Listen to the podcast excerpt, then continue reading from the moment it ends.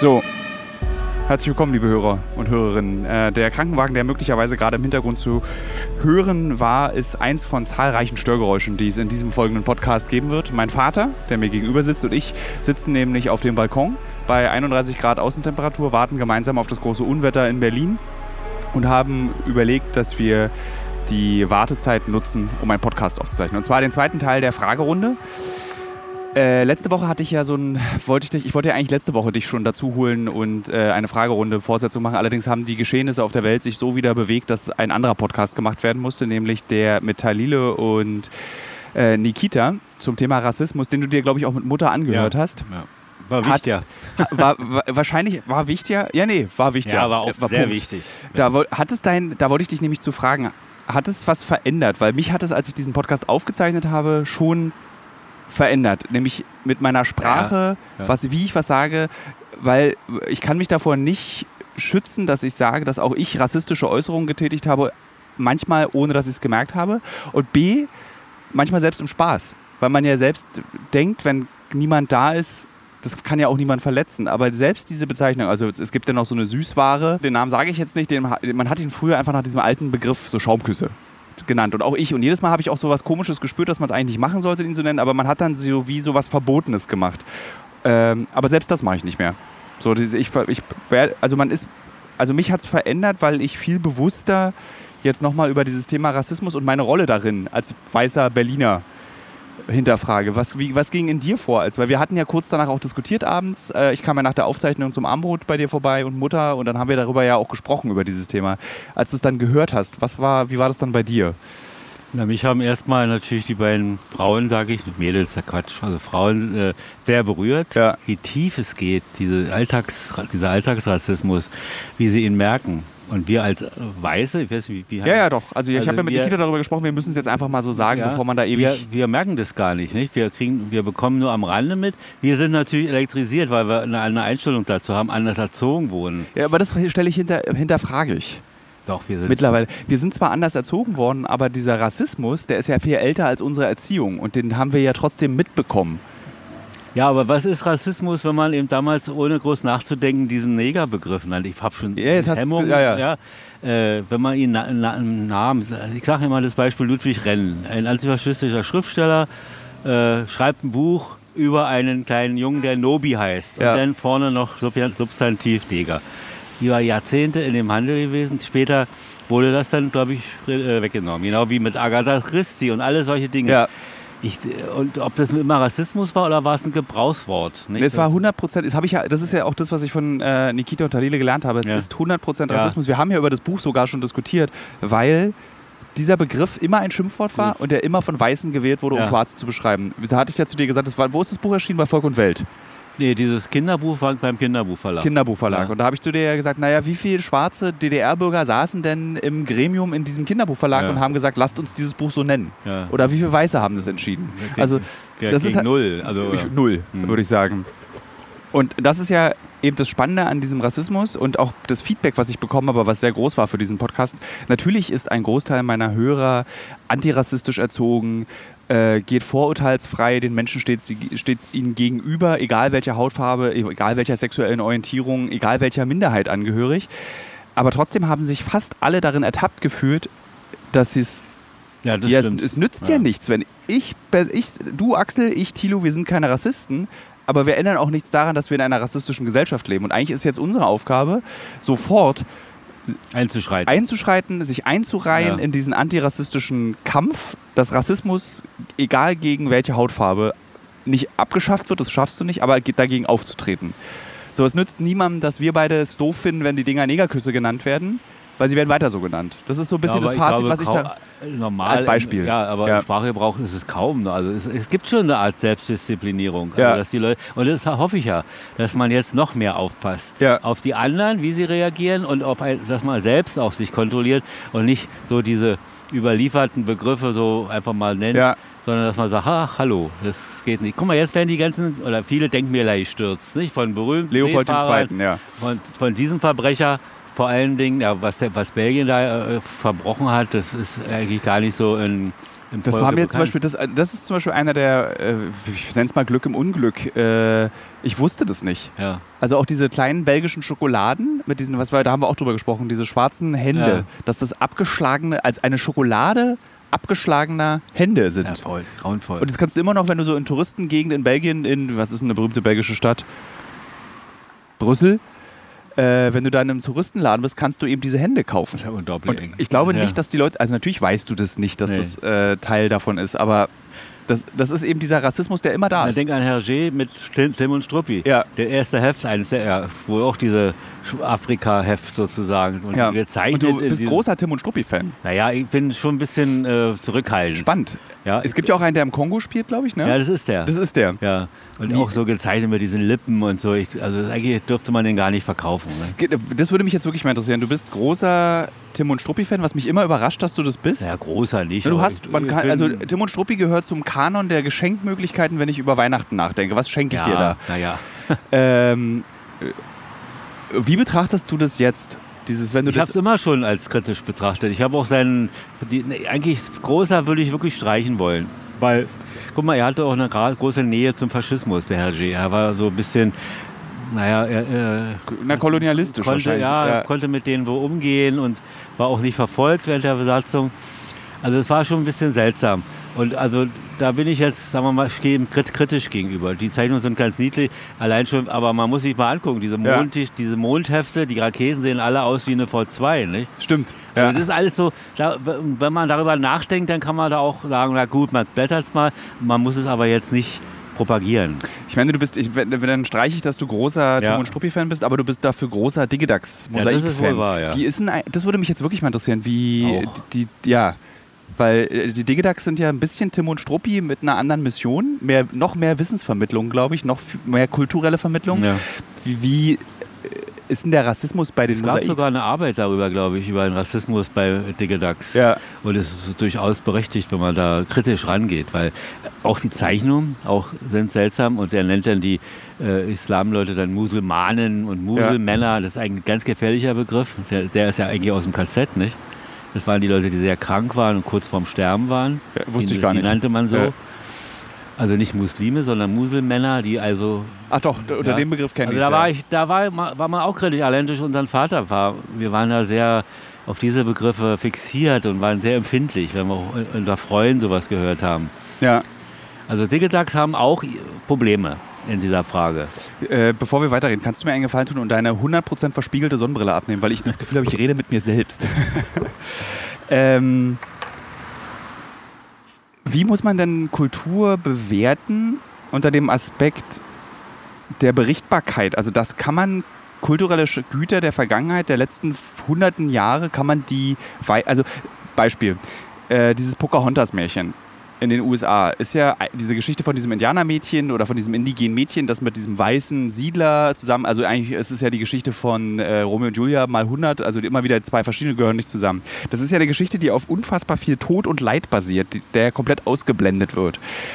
Kann, kann man Kulturgeschichte korrigieren, indem man sie in bestimmte Güter nicht mehr beachtet? Ich bin nicht fürs Verbieten. Darüber haben wir auch schon mal gesprochen. Die Wörter verbieten das nicht, aber wie, also, wie macht man das, du als Kulturwissenschaftler? Ja, naja, man muss, und das ist äh, eigentlich in letzter Zeit schon üblich, dass man dann erwähnt, hallo, dieses Stück, dieses Bild, dieser Roman ist entstanden in, in, den- den Jahren und man kannte es noch nicht, man war über, äh, überheblich zu diesem Thematik und hat darüber nicht nachgedacht und ich mache Sie darauf aufmerksam, wenn lieber Leser, lieber Zuschauer, Ja. wenn Sie das lesen, bitte prüfen Sie sich selbst und messen Sie es an der jetzigen Zeit, was bekannt wurde über Ja. Kolumbus, über Pizarro, über andere, äh, über Kol ja, wie heißt äh, hier, wie heißt er? Marco Polo. Ja. Nicht, das waren ja im ersten Moment sagt man, oh, hat Amerika entdeckt, der hat Venedig, der war mit dem Chinesen zusammen und allem. Und da sagt man, da war eben die Frage, man muss immer darauf hinweisen ein bisschen, weil Ja. normalerweise denkt man nicht darüber nach. Man sieht den immer nur in, in seiner Zeit und seiner Leistung und nicht, was da zwischen noch war. Ich glaube, wenn man Kulturgüter nicht hinterfragen würde, würden wir ja auch heute immer noch an die Bibel glauben. Im Wortsinne. Naja, man würde, wer daran glaubt, glaubt daran und wer Ja. kritisch dagegenüber steht, dann hat dann seine Ja, du kannst, also ich glaube, im Wortsinne an die Bibel zu glauben, das zählt ja dann schon in den fundamentalistischen Bereich. Ich, ich habe nichts gegen den christlichen Glauben, also ich habe gegen jede, also ich habe nichts, ich habe, um Vorsicht, da muss man immer ein bisschen aufpassen. Ja, ja. Ich habe nichts gegen die Glaubensausübung jedweder Religion. Wenn eine Religion, und dazu neigen leider alle Religionen, äh, äh, benutzt wird, um militärische Ziele durchzusetzen, äh, dann wird es ein bisschen schwieriger für mich. Das finde ich dann halt, das kann man nicht gut heißen. Aber Ja. die Religion als Kulturschaffer, die Religion als äh, Rückzugsort für Menschen, ähm, als hilfsbereite, äh, in dem Originalsinne dieser Religion, finde ich, das habe ich überhaupt kein Problem damit. Jetzt habe ich wieder den Faden verloren. Was wollte ich gerade du hast sagen? gesagt, die alte, also das Alte und Neue Testament, die Bibel, Genau. es sind ja, ist ja immer ein Gleichnis. Ist ja nie so. Ja, aber ich glaube, dass viele Leute früher eben da eins Erklärungen zu eins, natürlich. gesucht haben. Erstmal, wenn sie es lesen konnten, dank Luther Ja. dann auf Deutsch. Und wenn sie dann noch lesen konnten, dann war also die, die vorgetragene Predigt war natürlich dazu da, um die Leute, sagen wir mal, so vom irdischen Alltag so ein bisschen abzulenken. Ja. Ihnen Antworten zu geben vor allem. Andere Antworten gab es ja nicht. Es gab ja keine Parteien oder in dem Sinne, sondern es gab nur das ja. Und die Knute des Gutsherrn, wenn sie also Leibeigene waren. ähm, ein Freund von mir, der auch in diesem Podcast schon mal war, Andreas, den kennst du ja auch, dieser, der etwas älter als ich ist, der DJ ist, äh, der jetzt nicht arbeiten kann, der liest jetzt richtig auch Bücher. Also der fängt sich an mit Rassismustheorie und Identität und was ist das eigentlich alles zu beschäftigen. Rutscht das auch in deinen Interessenkanon rein? Weil ich meine, du beschäftigst dich ja mit den bi- bizarrsten Dingen in deiner Freizeit. Würdest du das auch oder sagst du, habe ich keine Kraft zu? Ne, nee, also keine Kraft will ich nicht sagen. Also klar, man ist, gerade jetzt gibt es ja sehr viele Wie Publikationen. ist in der Buchhandlung? Kommen da Kunden und fragen Ja, sie vermehrt nehmen, nach? Sie fragen und nehmen auch mit. Wir haben ja ein bisschen uns darauf eingestellt, dass wir da Materialien haben, dass die Leute sich informieren können. Guck mal, es geht schon los, wenn die Leute begeistert sich des, den großen Atlas ansehen, Deutschlands Kolonien ne, Ja, von 1908. den gibt's. Den gibt's, ja, ja. Den haben Also wir auch neu da, aufgelegt oder nein, alt? Nein, alt, als antiquarisches Buch. Ja, und da wird einem erst mal klar, äh, was eigentlich los war. Deutschland ist ja auch zu kurz gekommen. Die wollten ja eigentlich viel mehr Kolonien haben, aber das war schon verteilt. Spricht man eigentlich über die Herero? Das, dieser, dieser Genozid der Deutschen an den Hereros, spricht man darüber? Haben wir beide jemals in unserer Vater-Sohn-Beziehung darüber geredet? Ich glaube nicht, ne? Nein, ist aber auch so ein ne- ignorierter Genozid. Ja, weil ich denke, jede Nation, jedes Volk verdrängt es. Wir waren auch sehr beeindruckt, oder was heißt beeindruckt, erschüttert von dem, was dem jüdischen Menschen angetan wurde. Das war, über, Ja. über, das, war das Hauptthema. Und alle anderen Themen sind da etwas Sinti und Roma, Hereros. Glaubst So. du, dass die Deutschen, jetzt mal eine These, äh, dass dieses, das Gedenken und Erinnern an den Holocaust für nicht wenige auch war, dann denken wir nur daran und wir können den Rest, unsere ich Beteiligung an dem armenischen Genozid, unsere Beteiligung an den Genoziden in Afrika, auf dem afrikanischen Kontinent, Glaube ich nicht. China, da haben, da haben wir ja nun auch viel Mist angestellt. Äh, also so, Ja, weil es einfach diese, diese Zeit von 33 bis 45 und diese Endlösung der Judenfrage, man sagt mal Ja. auf Deutsch, ja, also diese, diese Wannsee-Konferenz, wenn man sich die Materialien nochmal durchliest, man ist ja einfach erschüttert. Es ist ja unvorstellbar, Menschen wie Zahlen zu behandeln, Ja. über Zahlen nachzudenken, ob Lettland, Litauen, ob Frankreich, ob andere Länder, ich sage jetzt in Anführungsstrichen und möchte mich gleich dafür entschuldigen, judenfrei ist. Dass man Ja. die Länder danach bemessen hat, wie die Arbeit der faschistischen Einrichtungen funktionierte. Also ich bin, und das hat blockiert einen ja völlig. Das ist ganz faszinierend, dass wir gerade von diesem Thema auf dieses Thema gekommen sind, weil äh, Talile und auch Nikita haben im letzten Podcast gesagt, das Schwierige in Deutschland ist auch, du kannst nicht über Rassismus gegen uns, also die People of Color, äh, Menschen mit Farbe, äh, reden, ohne in Deutschland auch auf dieses Holocaust-Thema zu kommen. Also so, das ist dieses, da haben sie beide auch gesagt, man geht so unter. Diese Rassismusdebatte geht so unter, immer unter diesem. Ja, das meinte ich. Ja, das ja. meinte ich, weil es ja in dieser millionenhaften Vernichtung von Menschen, äh, ja, das ist, Ja. das ist heute auch für mich einfach unbekannt. Wir waren jetzt am, vorgestern in der Hannah Arendt Ausstellung, sehr zu empfehlen. Bisschen vor, sollte man sich vorher ein bisschen vorbereiten, weil sie ist nicht chronologisch aufgebaut, sondern thematisch. Ja. Da gibt es auch einen ganz guten Katalog, will ich es gar nicht nennen, sondern ein Buch über diese Ausstellung. Und da kann man so ein bisschen sich einstimmen. Erzähl mal kurz den Hörern, äh, wer Hannah Arendt ist oder was ihr Hauptwirken ist. Immer wenn ich gefragt werde, wer Hannah Arendt ist, ist meine Antwort, äh, es ist eine, tja, eine Philosophin im weitesten Sinne, eine sehr begehrte Frau äh, unter, in, unter Philosophinnenkreisen in den 60er Jahren und äh, Jüdin. Bekannt geworden ist Ja. sie mit der Aufschrei Aufzeichnung der Eichmann-Prozesse in Israel. Ja, vor allen Dingen, naja, dieses Buch Eichmann in Jerusalem Ja. oder dieser Briefwechsel auch mit dem äh, Joachim Fest. Der Eichmann war von bizarrer Banalität, bizarr will ich jetzt in Anführungsstrichen Ja, ja. in, in Frage stellen, ob so heißt, aber so, so hat sie, also was ihr übel genommen wird als, als als Berichterstatterin, als Dokumentaristin, war eben, dass sie gesagt hat, das war ein ganz normaler Mensch. Also kein, kein Kein Ungeheuer. Dämon, ja. und das war eben so, dass die, die, die jüdischen Menschen das äh, ein bisschen übel genommen haben, weil sie dachten, ja, was, wir wurden von, von einem normalen Ist Buchhalter. Hannah Arendt um- Jüdin, ist das richtig? Ja, ja, Ja. Von einem normalen Buchhalter ermordet, unsere Leute. Ja, und das ist eben die Banalität des Bösen. Er hatte einfach genau, wie ich vorhin gerade eingängig sagte, die in Wannsee-Konferenz Zahlenaufträge gehabt, die Reichsbahnbewegung zu Ja. organisieren, die Lager äh, umzugestalten, dass noch mehr Menschen äh, vernichtet werden können. Und das hat sie sozusagen dazu gesetzt, hat gesagt, das hat ein ganz normaler, in Anführungsstrichen aus meiner Sicht, Ja. Mensch getan. Und da kommt eben die Diskussion, ja, sie ist, klar, sie ist 08 geboren, glaube ich, 06 geboren, Ja. relativ früh gestorben, 75 mit, also war ja 69. 69 Jahre alt. Zu viel einen geraucht. gut, gutes, guten Film gibt es über sie. Über Das ist der, ich habe den äh, auch, aber ich habe den noch nie geguckt. Der ist relativ so vier, fünf Jahre alt ist. Der kann es sein? sein, ja. So eine Biografie von genau. ihrem Leben. Und das ist schon interessant. Ja, sie war natürlich. Ich bin immer traurig, dass diese, faschistischen, äh, diese faschistische Zeit uns solche Leute genommen hat. Nicht nur, wenn sie gestorben und umgebracht wurden, sondern auch, dass sie gegangen sind und dann Amerikaner, Briten oder sonst was wurden. Gott, Gott sei Dank, wenn ihnen das äh, zuteil wurde. Sie ist Amerikanerin geworden mit Staatsbürgerschaft. Ja. War ganz stolz und froh darüber, weil sie das äh, USA als das demokratischste Land der Welt bezeichnete. Und eigentlich was ist, auch ist, damals zutraf. Ja. Ja, obwohl es stimmt ja auch nicht. Na, Das sie hatten die einen grauenvollen Rassismus. grauenvoller Rassismus Also plus Kommunistenhass plus äh, Das, ja. das muss man sich vorstellen, nur für Weiße, die, die Bänke, die äh, Busse. Ach so, da arbeitet sie auch ganz stark rauf auf dieses Thema. ja, aber da hat sie kriegt sie gerade äh, groß, also posthum bekommt Ja. sie da großen Gegenwind als Ja. Rassistin. Ach so, Die, die tatsächlich, äh, da gibt es dann so, ich habe das irgendwie nur bei Facebook gesehen oder bei Instagram, ich habe es nicht ja. äh, nachverfolgt, dass es so Briefwechsel gibt, wo sie eben vom, von diesem äh, Untervolk der Schwarzen und der Hispanics spricht in den USA. Aber sie hat sich ja ganz früher empört, dass die ersten, als die ersten schwarzen Schulen besuchen durften mit Weißen zusammen, Ja. Dass dann dort die Leute bespuckt wurden und so weiter, hat sie sich Little Rock oder so ähnlich heißt es Ja. auf Aufzeichnung und hat sie sich furchtbar empört drüber. Hat auch mal, das kann ich dir mal raussuchen, Ja, dann ja. schicke ich dir das mal, weil das ist sehr interessant, weil das gerade in der aktuellen Debatte um die. Ah nee, in der FAZ stand das. Es gibt so gesehen, es Ja. geht ja bis in die Geschichte rein, bis Luther und weiter. Es, so wie man sagt, der Holocaust ist von Luther und Konsorten vorbereitet worden in diesem Antisemitismus, kann man sagen, lies mal Kant, was der, oder, oder Hegel, was der über die Schwarzen schreibt. So, ja. Also die ganzen Reiseberichte in dieser Zeit. Äh, selbst müsste man mal bei Forster nachgucken, aber er war gut eigentlich. Er war sehr weit. War Ja. schon fast ein kleiner So, Marxist. bevor wir jetzt die Leute mit Ja, äh, Fragen, Äh, Fragen. Theorie äh, verscheuchen, stelle ich dir jetzt mal die erste Frage. Ähm, ich muss die mal schnell hier raussuchen. Also sind, wir sind immer noch bei dem, wie beim letzten, vorletzten Folge. Ich stelle meinem Vater Fragen von Instagram-Usern und mein Vater beantwortet sie, ich versuche. versucht sie zu beantworten. Äh, äh, Laura Sophia Marie möchte Folgendes von dir wissen, liebster Vater. Was hatten die Nürnberger Prozesse, die Schuldfrage etc. damals für einen Stellenwert? Na, so alt bin ich ja nicht.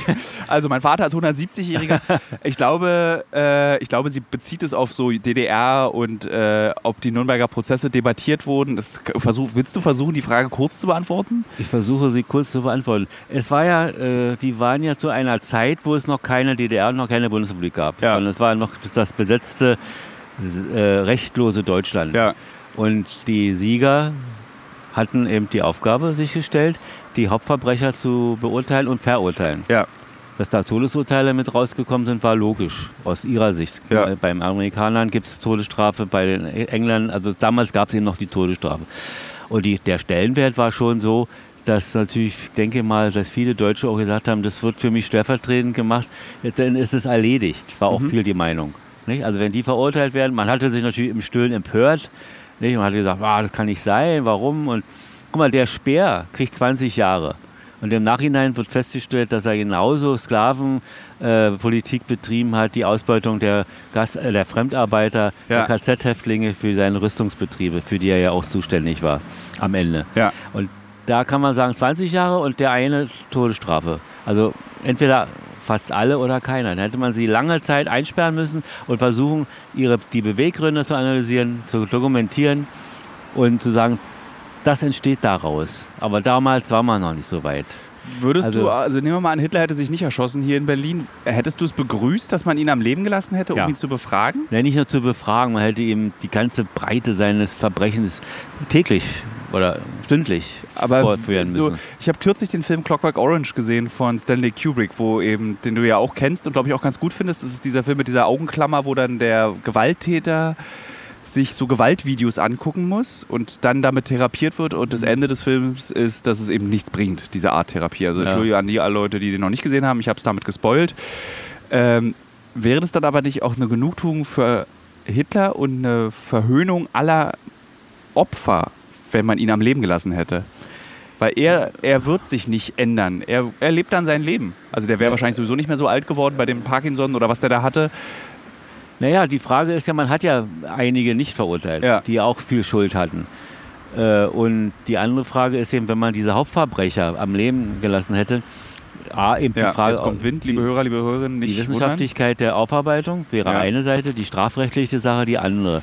Und ich bin gegen die Todesstrafe, weil eine Gesellschaft, eine fortschrittliche, eine moderne, eine humanistische Gesellschaft kann nicht reagieren wie Ja. der Täter, sondern sie sollte Freiräume geben und sollte sie einsperren. Denk an den Menschen da in Norwegen, ne? Ja, der auf, bewusst wollen wir den Namen nicht nennen, nicht? weil man Ja. ihn damit nicht ehrt bzw. ja, jetzt erinnert. weiß ich, wie du meinst. Ja. Und auch über 60 Menschen oder 70 hat er umgebracht. Ne? Kein Vergleich. Aber er sitzt da jetzt und wird wahrscheinlich nie rauskommen, wird dann diese äh, Sicherheitsverwahrung. Sicherheitsverwahrung haben. Ja. Also das hätte man auch mit solchen Leuten machen müssen. Ja, und man hätte sie und hätte sie bis zu ihrem Lebensende, sagen wir mal, dokumentieren müssen. Ich meine, man nimmt ihn, also das sind ja Menschen wie dieser Mann aus Schweden, äh, Norwegen. äh, Norwegen und ähm, auch Hitler und alle anderen Verbrecher, die daran beteiligt waren, alle anderen Deutschen. Sie haben sich ja im zynischen Sinne das höchste Maß der Freiheit genommen. Da, wo ich sagen würde, das Töten eines Menschen ist sozusagen, die, wenn du die Entscheidung treffen kannst, einen Menschen zu töten, ist es eben die, die, der, der Negativteil von Freiheit. Und wenn du ihnen dann diese Freiheit nimmst, das ist eigentlich dann die größte Strafe für sie. Sie können nicht mehr töten. Sie können nicht mehr ihrer Ideologie folgen und in deren Sinne töten. Ich, es gibt wahrscheinlich sehr viele Menschen, die da widersprechen. Weißt du, was mich immer am meisten berührt? Und ich hoffe, es ist eine, ich glaube nicht, dass es eine Vermutung oder eine Behauptung ist. Diese Leute haben ihre Opfer nicht gehasst. Wie andere Völker, wenn sie im Kampf zu anderen Völkern waren. Ja. Da war Hass, spielte eine Rolle. Aber hier war einfach bloß der Wille zur Vernichtung, ohne Emotion zum Teil. Ne? Na, aber hat Hitler hat schon die Juden gehasst als solches, Ja. die deutschen Juden, die europäischen Juden. Der hat sie schon gehasst. Vielleicht Eichmann hatte kein Antisemitismusproblem. aber Eichmann hat einfach laut haben Hannah- abgearbeitet, ja. laut Hannah Arendt Äh, abgearbeitet. Ja, ja. Das meine ich eben. gut, dass wir als erste Frage Ja, gleich so eine unbedingt easy, weiter mit den easy. Einstiegsfrage. Ja. Wie findest du Hannover? Das fragt Das jetzt so brandaktuell, fragt das, weil ich ganz oft schon gesagt habe, dass ich Hannover neben Los Angeles ein, als einer der hässlichsten Orte dieser Erde empfinde. Ich war damals zu dieser großen Messe, die bei Hannover wohl ist. Nicht? Diese, wie heißen die, diese Ja, die- Euro, äh, wie hießen die? Ja, die äh, Weltausstellung. Ne, äh, Nein, nicht Weltausstellung. ähm, ja, da äh, war ich mit der Schule, war ja. ich damals. Ja, diese große Technikausstellung. Ja. Ja. Ja, Konnte mir ja gleich jemand berichten. Also kann ich leider nicht beurteilen. Ich war nur dort und die Stadt selbst habe ich nicht gesehen. Äh, Ich weiß nur eins, dass meine Eltern immer, meine Mutter vor allen Dingen immer zusammenzuckte, wenn es im Radio hieß Hannover-Braunschweig. Das war für die Generation immer die Mitteilung von diesem Flakstrom hier in Berlin während des Krieges. Wenn die Bombenverbände aus Hannover-Braunschweig kamen, Ja. aus der Ecke. man kann auch mit dir nichts besprechen, du komm, man landet immer bei diesen Ja, aber Themen. das hat, du hast mich danach gefragt. Aber dafür kann Hannover nichts, ne? Dass die Einflugschneise Ja. da war. Wurde auch bombardiert. Äh, welche Eigenschaft gefällt dir an Tilo am besten und welche kannst du gar nicht leiden? Möchte, möchte gerne Mr. Horrorbra, Horrorbar wissen. Also am besten gefällt mir seine Begeisterungsfähigkeit, seine gro- große Bildung, die er hat. Aha.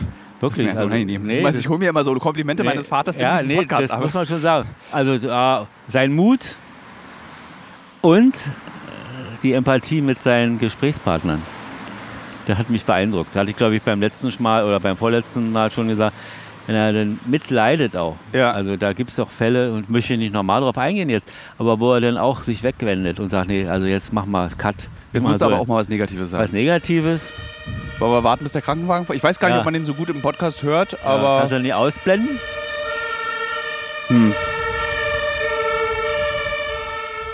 wir wohnen ja leider in der Einflugschneise vom Krankenhaus Friedrichshain. Und einer der, der einzige positive Effekt, was diese Einflugschneise vom Krankenhaus Friedrichshain und auch Man Mitarbeiter hätte immer einen Krankenwagen im Notfall. Man hätte immer einen Krankenwagen und äh, tatsächlich auch Mitarbeiter eines Krankenhauses sagten mir, der einzige Vorteil der Corona-Krise ist, es gibt einfach keine Suffskis mehr. Oder ganz Ach. wenige Party, äh, Drogen, äh, Flasche auf den Kopf gekriegt, irgendwo runtergefallen. die Die fehlen, Hm. weil, weil du halt nicht mehr weggehen kannst. So. Ja, bitte. Die Neg was heißt negativ? Das, ist, da- das hängt wieder mit dem Begriff des Mutes zusammen. Ob man da nicht manchmal auch ein bisschen überzieht. Die, die, zum Beispiel, ob in Gegenden reinzufahren, Interviews zu machen, Filme zu drehen, wo man sagt, naja, Mensch, da ist ein Risiko dabei. Ein Ne, das ist ja immer Risiko. noch, aber es ist vielleicht so ein Vater-Sohn, das ist ja immer noch nett, was du gerade sagst. Ja. Ich gebe dir mal ein Beispiel an dir negativ. So, ich sag als dein Sohn, Thilo, was finde ich negativ an meinem Vater? Äh, das hatte ich, glaube ich, schon mal in einem Podcast erwähnt, dass du so ein großer Schisser manchmal bist. Ich muss da sehr bitten, ja. Oder, äh, ja, das ist eins ja eigentlich. Ja. Du bist manchmal das Gegenteil, aber was ja auch nicht gut ist. Ne? Ja, aber wir haben große Schwierigkeiten, uns gegenseitig jetzt zu Ja, das ist schwierig. Naja, und die Vergangenheit zählt ja nicht. Ne? Das ist, Ja. gibt, ist, apropos Vergangenheit, sehr gute Frage. Das ist eine, die nächste Frage, können wir gleich übergehen. Fabio C. will wissen, wie ich in der Pubertät war. Schwierig. Also gel gelbe Haare auf dem Paris-Flug nach Besichtigung war auch nicht. äh, Grüne, gelbe. Ich habe gerade ein Bild gefunden, deshalb. Hast du dieses, Ja, oh, ja. das Foto musst du mir, Ja. dann, das musst du mir mal schicken, das Foto, das lade ich dann bei, bei, bei Instagram hoch. Das war also, ja, Pubertät. Naja, dass er auch mit seiner Schule nicht ganz so im Reinen war und, uns, und sich selbst und uns damit natürlich auch viel Sorgen gemacht hat, dass er, dass er Hattest nicht. du viele Sorgen? ja, wir haben es ja zum Teil gar nicht mitbekommen. Ne? Mein Schwänzen, Ja. ja. Also das waren schon so Dinge, die mir nicht gefallen haben. Andererseits war natürlich auch als junger Mensch immer freundlich, immer lieb eigentlich. Also abgesehen von diesen Dingen. Nee, eigentlich kann man nicht so maulen. Na, wir also haben nicht diese großen Szenen, die es in anderen Familien gibt mit Türknallen. Doch, die gab es bei uns auch, die gab es nur zwischen, uns beiden, das war eher Mutter und ich, hatten so. ja diese Debatten miteinander. naja, Äh, Und wir beide hatten, ich habe dir nur immer Zigaretten geklaut. das ist auch und schlimm, dann- dass ich da so ein blöd- negatives Vorbild war. Ja, nö, das macht nichts. Ich habe ja sehr gerne mit dir geraucht. Ja. Jetzt rauchen wir beide nicht mehr. Also ich nur noch E-Zigarette. Äh, Zigarette also Zigaretten habe ich dir geklaut. Und immer wenn ich dir welche kaufen sollte, habe ich mir eine Schachtel mitgekauft. Ja. Und deine, man darf auch nicht vergessen, deine Hosen und Jackentaschen waren auch immer ein Hort an Münzen. Naja, gut, aber das habe ich eigentlich jetzt völlig Das ist ja positiv eher. Positiv. Ja. Also die Frage ist gut, aber kann, man müsste jetzt was erfinden und das ist ja auch nicht äh, Sinn und Zweck der Antwort. Ich glaube, Berti, also mein Bruder und ich, wir waren jetzt recht unkompliziert in der Pubertät. Also bis auf eben so emotionale Ausbrüche, die ich mal hatte. Berti war ja noch viel artiger als ich. ja, späterhin ja, also Ja. er war mehr so in den... Ach stimmt, Berti war als Kleinkind sehr nervig. Ja, das kann man laut sagen. Ja, wollen wir da, Berti hört ja diesen Podcast, kann man Ja. gleich mal eine Geschichte erzählen. Meine schönste, ich glaube, die beste Erfindung für Familie Mischke war, was heute das iPad ist, war für uns damals der Gameboy. Ja, Also als, als der Gameboy in Bertis Hände fiel, war eigentlich, konnte man wieder ins Restaurant gehen, ne? der war gut. Ja, weil war davor, davor Vorher war, waren es mehr die Salz- und Pfefferstreuer. Ja, genau, das wollte- darauf wollte ich und hinaus. irgendwelche anderen Dinge. äh, Berti Und- hatte ja große Freude dabei gehabt, Salz- und Pfefferstreuer einmal zu öffnen und auf den Tisch Auch auszukippen. unter anderem, oder was mir ja als Kind auch mal passiert ist, aber mir ist es in die Augen gekommen. Ne? Und werde auch mein Lebtag nicht vergessen, wie mein Vater mich dann unter den Arm nahm ins, ins Klo da und hat mir dann das ausgewaschen. Ja, bei dir ist auch immer so, du durftest ja auch keine Lutscher lutschen, weil im Falle eines Sturzes Im, im Laufen nicht. im Laufen Meine Mutter war überempfindlich. äh, hast du auch gut übernommen. Ja, ja, Das, das, äh, Luftballons hat sie mal Aufblasen, gehabt, dass die so zurückschlagen, Ja, genau. aber wahrscheinlich jeder Arzt könnte sagen, kann passieren, muss nicht. Ähm, das ist eine interessante Frage, lieber Vater, für dich. Welchen Ratschlag würdest du dir selbst, deinem, also dein jüngerer, der jüngere Axel, was würdest du deinem jüngeren Axel mit der Erfahrung, die du heute hast, raten? Ja, gute auch eine sehr gute Frage. Was wäre natürlich wäre, wenn, kann man nicht stellen, Ja. aber die Frage ist schon berechtigt. Bisschen in vielen Dingen dachte ich immer, dass man schon mutig war, in politischen Dingen vor allem, dass man Ja. politisch sich schon geäußert hat. Aber ich denke, wenn man es jetzt im Nachhinein sieht, könnte noch ein bisschen mehr sein können. Ist es denn immer gleich politisch? Ich meine, könntest du nicht auch deinem jüngeren Ich raten, mehr Liegestütze zu machen oder früher Ja. Rauchen aufzuhören oder weniger Bier trinken, wenn man Ja, jung das hat ist? mich am meisten bewegt, aber es gab so viele Wirklich? mutige Leute, die haben ein bisschen mehr gewagt. Ja, nicht, ich will nicht sagen, dass, wir, dass man so ganz feige war, aber dass man eben an bestimmten Stellen dann doch nichts gesagt hat. Ja. So, und hätte sagen können. Aber klar, das wäre ein Beispiel. Klar, gut, mehr Sport treiben, bi- bisschen mehr Mut, wie du sagst. Ja. haben. Das wäre schon wichtig gewesen. Aber hauptsächlich eben, wobei ich manchmal auch gar nicht so ganz unglücklich darüber bin, wie ich entschieden habe. Ich denke an die Armeezeit, dass ich da gesagt habe, Schluss hier, bis an Grenze kommt nicht in Frage, nicht? Oder solche, Ja. dass das funktioniert hat, bin ich heute noch dankbar, ne? Aber es ist lustig, weil ich, wenn ich, wenn mir jemand diese Frage stellen würde, was würdest du deinem jüngeren Ich empfehlen? Also jetzt bei mir sind es jetzt 15 Jahre, der, sagen wir mal, der Mitte 20-jährige Tilo, dann würde ich sowas sagen wie, ist alles nicht so heiß, wie es gekocht wird oder so? Also, ja, das stimmt. Es ist Also auch, dieser, ja. dieses Drama, was ich ja zwischen 20 und 30, Ja, hast du das eigentlich auch? Ich hatte ja so, aber du warst ja viel schneller erwachsen eigentlich als ich, weil zwischen, ich bin ja immer noch nicht so richtig erwachsen und zwischen 20 und 30, worüber ich da mich alles aufgeregt habe, was da, wie viel Liebeskummer ich hatte, Na, man wurde schneller erwachsen in der DDR. Eben. Also Ja, du hattest ja, da war ich ja mit 29 hast du mich bekommen, ne? Ja. Was ja eigentlich fast schon Spätgebärender ist in der 81, rechne aus. Ne, wie alt bist du denn jetzt? 52 geboren. 81 minus 52, 28. Ja, gut. Ja. Ist, das ist sehr früh immer noch. Wenn ich heute die, die Väter manchmal sehe, Guck mich an. da sagt Ja. deine Mutter immer zu mir, "Sch, kannst nicht sagen, dass der Opa ist. Leise, das ist der Vati. Ach so, der Vater. Ja. Ach so, sage ich, halt bin ich ruhig. Ich auch im Laden manchmal nicht. Denke Ja. ich, ui, das ist aber lieb, dass der Opi dir das Buch kauft. Papa. Nee, aber die fangen später an, nicht? Ja. Mal.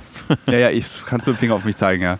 Also gut, ist ja kein Vorwurf. Bei uns war das eben einfach möglich. Die, die Wege waren klar gestellt, man, Kredite gab es, Wohnungen hat man erst bekommen, wenn man verheiratet war und vielleicht noch ein Kind hatte.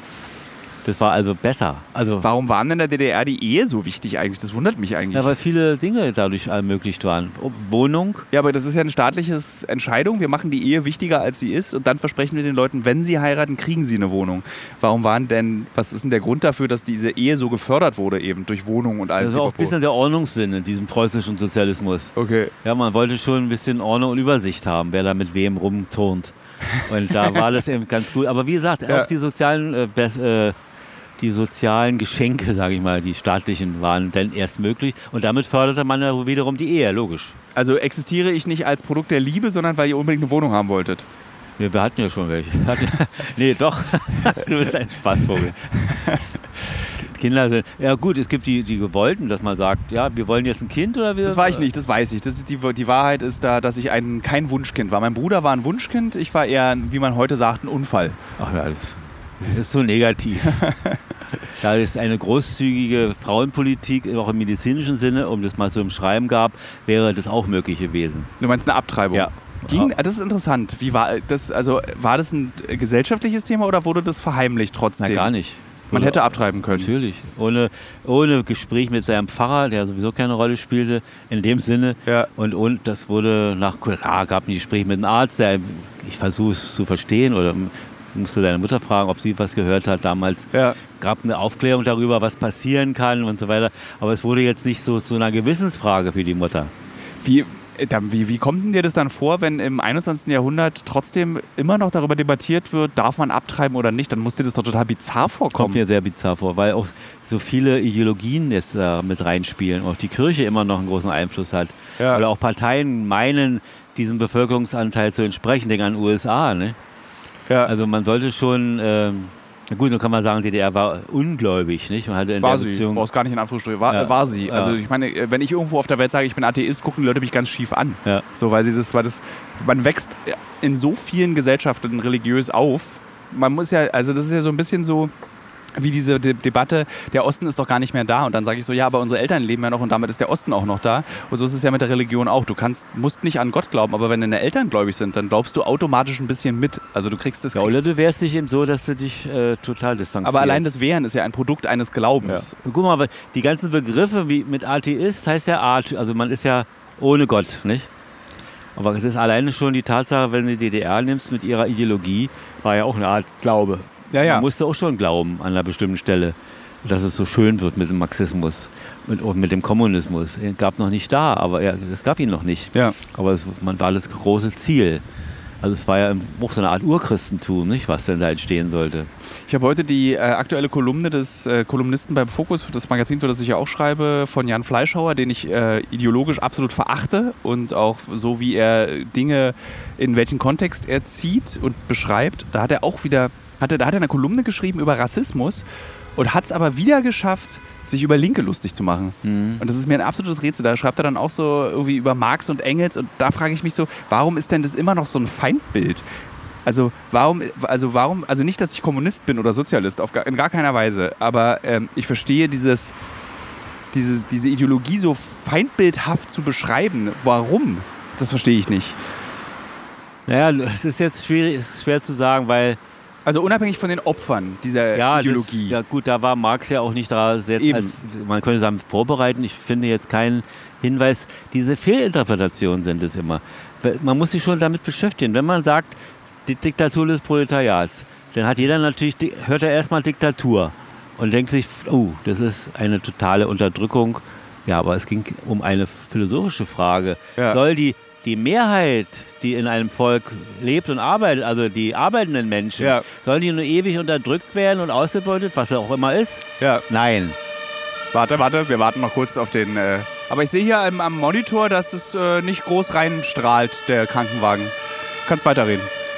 Also die Frage, wenn jetzt das diskutiert wird, also da macht man fest, Diktatur und Mhm. vergleicht es dann gleich mit Hitler und allem falsch. Nicht? Klar gab es, was du schon eingangs sagte eben, äh, viele äh, grauenvolle Opfergeschichten und Unterdrückung. Denk an, an Kambodscha, denk an Stalin. Ja. Nicht? Das, Im Namen diese, dieser Idee wurde es äh, so, ja, wie sagt man, missbraucht.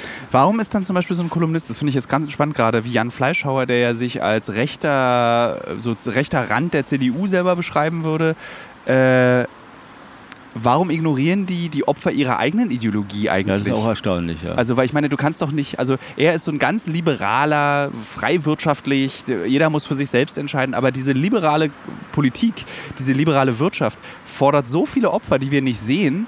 Und die zu ignorieren in seiner eigenen Argumentation, war, wie, wie verstehe ich gar nicht, weil der ist ja intelligent, das ist ein intelligenter Mann. Ich verstehe nicht, wie du, wie du Das dann. wird so abgetrennt. Ne? Es, wird Ja. so, äh, es gab mal, leider habe ich den Namen vergessen, einen, einen westdeutschen Linken, der hatte ein Buch geschrieben, also Hitlerzeit, ein, kein, kein Betriebsunfall der Geschichte. Ja. Und so wird es gerne dargestellt. Um Gottes Willen, was hier passiert, ne? wie du immer sagst. Huch, die Nationalsozialisten wird immer gesagt. Ja. Das, wo kommen die denn auf einmal her? Wieso haben die den Krieg angefangen? Warum haben die Menschen umgebracht?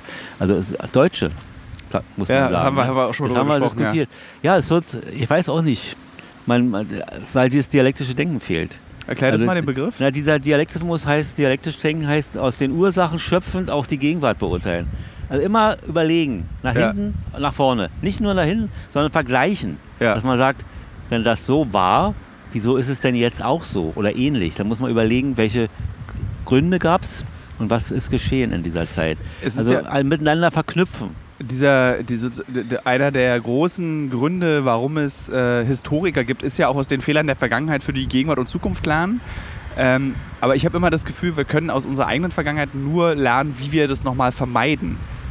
Weil du wirst es nicht abschaffen können. Du wirst Genozide nicht abschaffen, weil sie in der Vergangenheit stattgefunden haben, sondern man kann nur daraus lernen, wie, wie können wir es vermeiden, dass Menschengruppen so aufeinandertreffen, dass Na, Es muss so abstoßend unter Strafe gestellt werden, dass kein Diktator auf die Idee kommt, es sowas zu unternehmen. Sondern er muss wissen, dass er damit körperlich, äh, physisch vernichtet wird. also doch Todesstrafe. Ja, Im Sinne äh, einer Der Freiheit. Äh, Freiheit, ja. Ja. Und das muss so sein. Guck mal, die Prozesse, die geführt wurden im, im Hinblick auf Ex-Jugoslawien, nicht? Was Ja. da an grauenvollen Dingen passiert. Ich hätte nie geglaubt, dass das nochmal im 20. Jahrhundert stattfinden kann, diese Bestialität, Ja. die in den Dingen passiert ist. Und tatsächlich ist es passiert. Wie, ich kann mich als Kind, also als ich, wir haben ja im letzten Podcast darüber gesprochen, über meinen Verkehrsunfall und da lag im Krankenhaus ein Kind aus Jugoslawien. Das ist meine einzige Erinnerung an diesen Jugoslawienkrieg. Dass da ein Kind ist, was auf der Flucht war und was bei uns im Krankenhaus im Oskar-Zieten in Lichtenberg mitbehandelt wurde. Wie, äh, ich war zu jung, um in den Nachrichten irgendwas davon mitzubekommen. Bist du damals dann demonstrieren gegangen dagegen? Wir hatten sowas, ja. Es gab, ja, es gab, es gab, immer ein Hin und Her, nicht? Ja.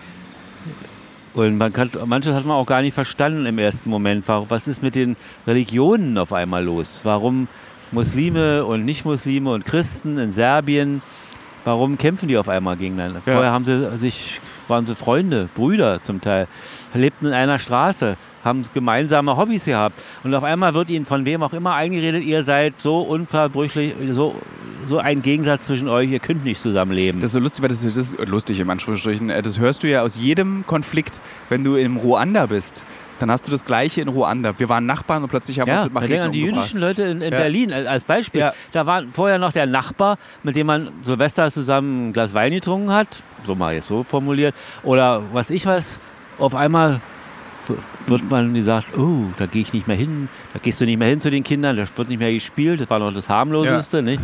Ja, und dann kam daraus so etwas, so also ein Hass, so ein, also Hass in dem Sinne, dass man sagte, die Leute sind nichts wert, wir gucken da gar nicht hin, wenn die abgeholt werden. Ne? Was ich mich immer frage, ist, besonders bei dem Thema Muslime, ähm, die sind in mein gesellschaftliches Denkbewusstsein, also was, woraus besteht, welche, was sind die Zutaten unserer Gesellschaften? Sind Muslime erst durch den 11. September eingetreten? Ich hatte das Gefühl, ich habe vor dem 11. September nie über Muslime nachgedacht. Also so, auch im, also ich bin 96 das erste Mal nach New York mit meiner Oma geflogen und kann mich erinnern, dass ich ganz fasziniert davon war, als ich im Flugzeug zum ersten Mal eine Frau äh, voll verschleiert gesehen habe. Aber da, da war null negative Assoziation. Ich ja, war zu klein für diese Feminismus, also für diese Frauenrechtsdiskussion. Das habe ich damals, spielte das einfach, da war ich 14 oder so. Aber ich war so kulturell, fand ich das unfassbar faszinierend, aber hatte diese Negativassoziation nicht. Ja, wir hatten so ein bisschen äh, Märchen aus Tausend und einer Nacht, äh, ja. Alibaba und die 40 Räuber, ohne, äh, bitte, ja, ja. mich jetzt zu entschuldigen. Also das war unsere Vorstellung von diesem, von diesem Kulturkreis. Nicht? Und Schleier und Mädchen, geheimnisvoll. Und Huchen. Und Kelly Weiner sagt noch der kleine Muck von Hauf. Ja. Und so, das hätte man, aber durch diesen Angriff auf diese beiden Türme, kam das so, wie ein Selbsttor eigentlich, weil sie sich da geschossen haben, ja. in Anführungsstrichen. Die Frage ist ja, ob der Islam sich das Selbsttor ja, geschossen ja. hat oder ob, ob der Islam instrumentalisiert wurde, um, um ein um, Feindbild zu haben, um ein Feindbild zu sein auch. Also es ist ja...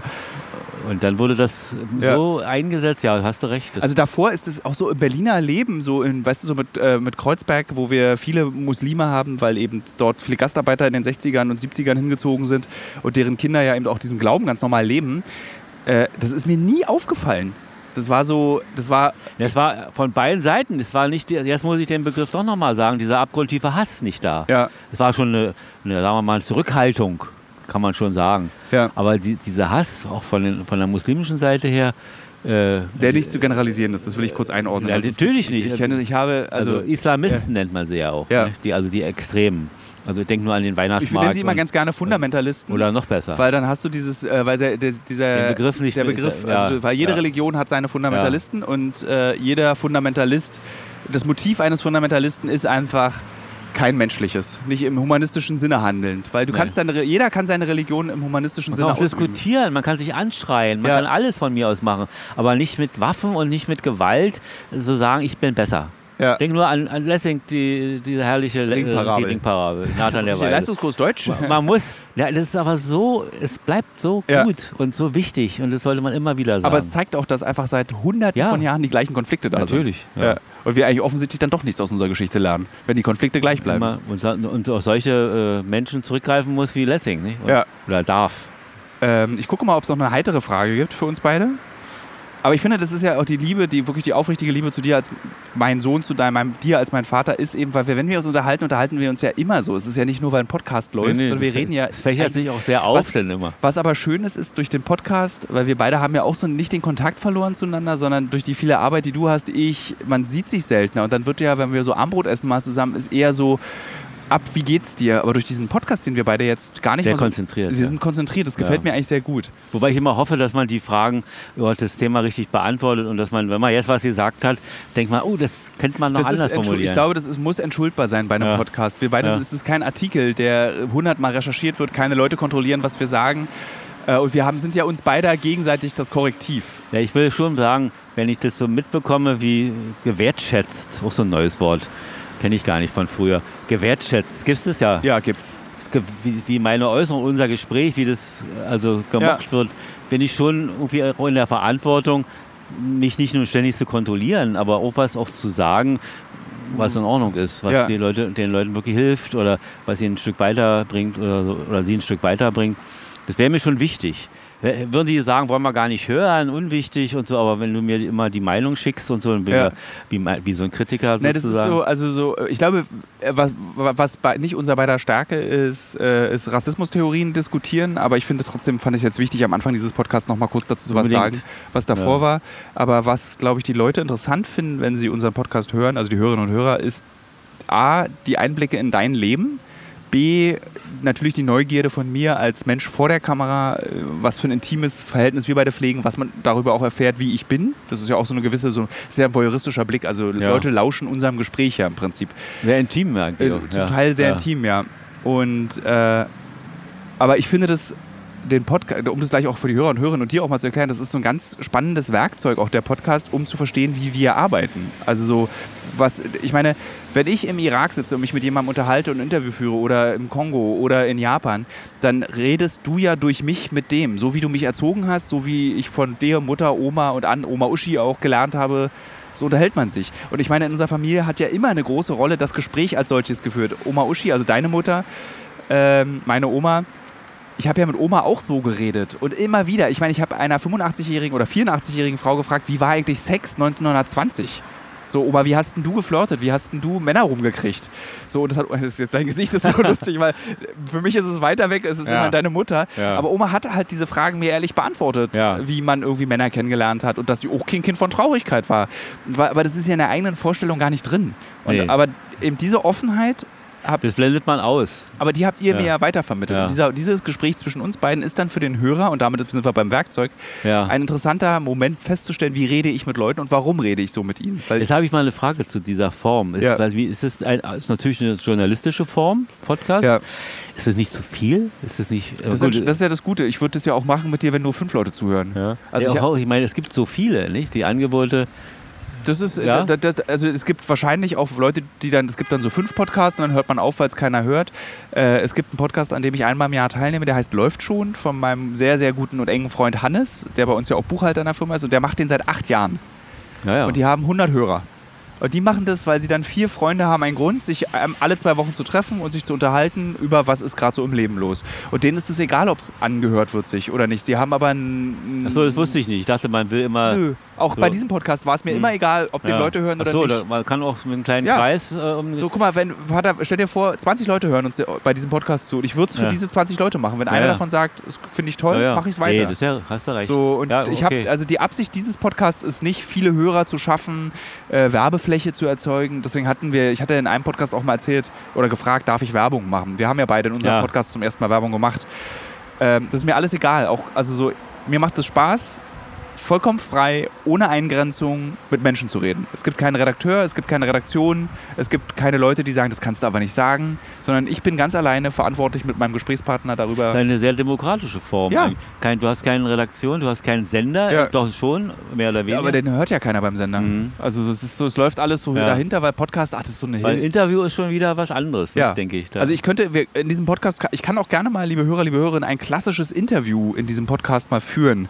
Aber das würde sich nicht groß unterscheiden von dem, wie wir beide uns unterhalten, Mhm. weil ich mir immer sehr viel Zeit nehme im Interviews, weil man eben über das persönliche Gespräch mehr erfährt über seinen Gesprächspartner als über ein Abarbeiten von Fragen. Eine äh, Frage oder noch? ja, wir- willst du, Ja, oder? nee, wollen wir hier. Ja, Dass wir äh, noch den Hörern noch ein bisschen. da haben wir nochmal, war Tilo ein anstrengendes Kind? Das sind oft Fragen, da hast du aber schon ein paar Mal gesagt. Ja. Das heißt Äh, anstrengend, ne? Ja, äh, es gibt anstrengende Ja, Kinder. gibt's ja. Aber es gibt da so Schattierungen oder Facetten von anstrengend. Ne? Es kann sehr unangenehm sein. So altkluge Kinder sind furchtbar und, und so im, äh, ständig im Mittelpunkt sich Ah. spielende. Zwei Fragen. Ja, mach. Finde ich sehr interessant. Sehr interessant. Äh, die erste ist ein bisschen halb interessant. Martin Henry 93 möchte gerne von dir wissen, ob du schon mal, wie wurden sie schon oft von Westdeutschen mit Vorurteilen konfrontiert gegenüber der DDR? Ja, ja. Was sind denn das so für Vorurteile? Ja. Und wie reagierst du da? Naja, nicht gereizt. Das habe ich gelernt. Vielleicht im ersten Jahr war man noch ein bisschen enttäuscht oder so. Aber das mal erklärt denn. Also Vorurteile eines Westdeutschen gegenüber DDR gibt es Hunderte, wenn nicht Tausende. Ja. Im Kleinen und im Großen. Und bei mir waren es also die, durch die Arbeit, muss man jetzt ein bisschen differenzieren, dass man viele sich nicht vorstellen konnten. Ich glaube, wir hatten schon mal drüber gesprochen, Ja. dass man als Verlag, wie mein alter Verlag, den es leider nicht mehr gibt, den Akademieverlag, durchaus schöpferisch arbeiten konnte, Ja. Ideen entwickeln konnte. Im Rahmen natürlich. Hier, bei uns waren es die ideologischen Rahmen, auch die Rahmen der äh, ökonomischen Voraussetzungen, Papier, Druckereikapazitäten und so weiter. Aber man konnte. Äh, Ich als Werbeleiter konnte meine Werbung Ja. entwickeln, vorlegen und so weiter. Also, und da waren immer die Fragen, das konntet ihr doch alles gar nicht. Und ihr wart doch so getriezt und ihr musstet doch apparatschickartig da ständig Ra- Rapporte abliefern. Und da musste man dann, kann man und muss, muss man gegenhalten. Klar Ja. gab es Beispiele, wo es so funktioniert hat, aber es gab viele, viele Beispiele, wo fleißige Leute tolle Arbeit geleistet haben Ja. und Ideen hatten, Fantasie entwickelt haben, Produkte auch entwickelt haben, die ihnen dann wieder natürlich beschnitten wurden, weil man sagte, brauchen wir nicht, brauchen wir nicht. Gab's alles, ne? Ja. Ich kann um diese, wie das Leben in der DDR äh, sich ein bisschen auch im Kultursinne angefühlt hat, empfehle ich jedem Hörer und jeder Hörerin das Buch, ähm, das, die Berliner Tagebücher von Max Frisch. Die habe ich dir ja auch schon, hast Ja. du die auch gelesen jetzt Ja. mal?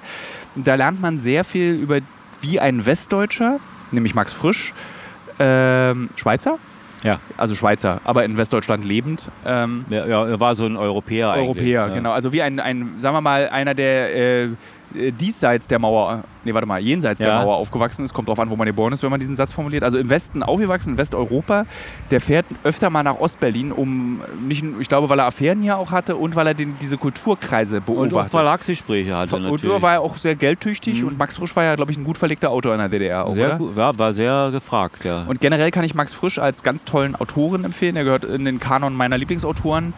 Äh, und ähm, da lernt man sehr viel, wie der Westen den Osten gesehen hat und wie das eigene Korrektiv, wenn man ihn noch erleben konnte, den Osten stattgefunden hat. Also weil Max Frisch berichtigt sich selbst über, wie er den Osten sieht und macht sich wahnsinnig toll lustig über Wolf Biermann. Ja, ja. Diesen dummen Idioten mit der Klampfe, der überhaupt nicht musizieren kann. Zitat Ende. Von ja. Das hätte mich damals sehr getroffen. Also, Damals hättest du, das fand ich ja, so weil lustig. das Da- wir haben ja sehr gelebt mit ihm, Ja. seine Texte verzehrt. Nicht? Seine Platten hatten wir nicht, aber sein, wir hatten da so ein hundertfaches Mal kopiertes Tonband. Da haben wir dann immer so gehört. Nee, das war schon ein wichtiger Mann für uns. Ja. Heute später nicht mehr so. Aber du kommst auf Max Frisch und da auch wieder ein Vorurteil, um dem, Ja. dem Hörer das nochmal zu sagen. Es wurde auch gesagt, ihr konnt, hattet ja keine Literatur. Es gab ja nichts. ja, So waren so Beispiele, hattet ja nur Marx und ihr Otto durftet ja nichts lesen. ja, Otto Gottsche oder was dann immer so kommt, wenn Sie es überhaupt kennen, den Namen. Nein, es gab viel. Es war immer zu wenig, gerade was die westeuropäische Literatur betraf. Und man musste dann sehen, wie man in Freunde, Bibliotheken und weiter sich das borgen konnte und, so, und sich, ja, aber es war eigentlich tragisch. Alle Ja. wollten es lesen und es wurde sehr ausgewählt auch gelesen. Das ist der Vorteil zu heute. Ne? Wie heißt denn der, es gibt einen äh, schwarzen Autoren aus den 70ern, der neu aufgelegt wurde, der in der DDR auch eine ganz große Rolle spielte. Wie hieß denn der Da nochmal? fällt mir so spontan James Baldwin ein. Den meine ich. Ja, Genau, den meine da ich. ich Baldwin. Und da hatte ich mich, ich habe hier mal was vorbereitet. Ja. Da hatte ich leider nicht mit. Der hat, da gibt es ein Spektrum-Heft, haben wir angekauft vor ein paar Tagen. Was ist Spektrum? Erklär mal. Spe- Spektrum war eine kleine Taschenbuchreihe im Verlag Volk und Welt. Dem Verlag, der sich der, der internationalen Literatur gewidmet hat, auch nicht mehr existent. Und da, der, wird, der belegt schon, wenn man sich die Hefte ansieht, hunderte, was da an Autoren Ja. drin war. Also Weltliteratur, alle. Auch wo man sagen könnte, naja, ist ja toll, dass der überhaupt bei uns kommt. Ja. Und der schreibt eben auch in der Übersetzung, ist ja eben meine Frage, da muss ich es wieder sagen. Achso, warte, warte, stopp. Ich weiß, was worauf du hinaus willst. Äh, ja, das ist eine interessante Frage. Also äh, erklär erst mal, kannst du kurz erklären, wer James Baldwin ist? Das ist, glaube ich, ganz wichtig. Das ist eigentlich, wie man das Ein afroamerikanischer Afroamerikanischer amerikanischer homosexuell. Der sich ganz stark seinem, äh, seinen Brüdern sozusagen seiner Thematik gewidmet hat und, und dem Konflikt zwischen Weiß und Schwarz in den USA. Und dieses Buch, liebe Hörer, liebe Hörerinnen, spielte in der DDR eine ganz große Rolle. Das haben sehr viele Leute gelesen, aus mehreren Gründen. Einer der Gründe war, um einen Blick in die USA zu bekommen, wie, sich da, wie das da ist.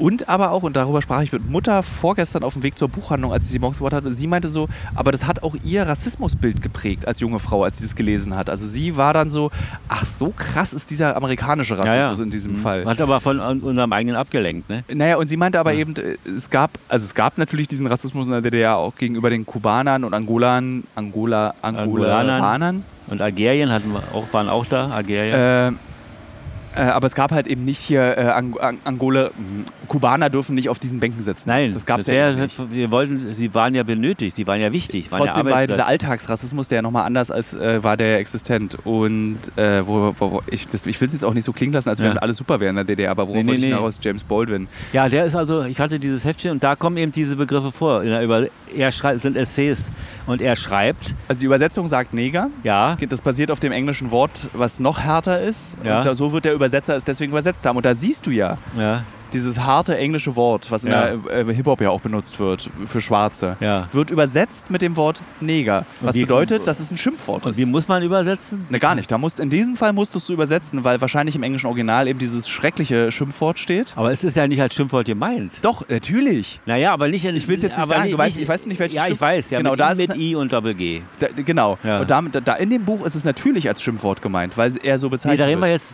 von verschiedenen Dingen. Natürlich, wenn er eine Alltagssituation beschreibt in einem Roman, Ja. wo er dann diese äh, Konfrontation schwarz-weiß hat, Genau. meine ich jetzt aber ein Essay über amerikanische Literatur und da steht im Oh, ach, jetzt weiß ich, was du meinst. ja, Genau. und da steht in seinem Text, den er geschrieben hat, übersetzt drin.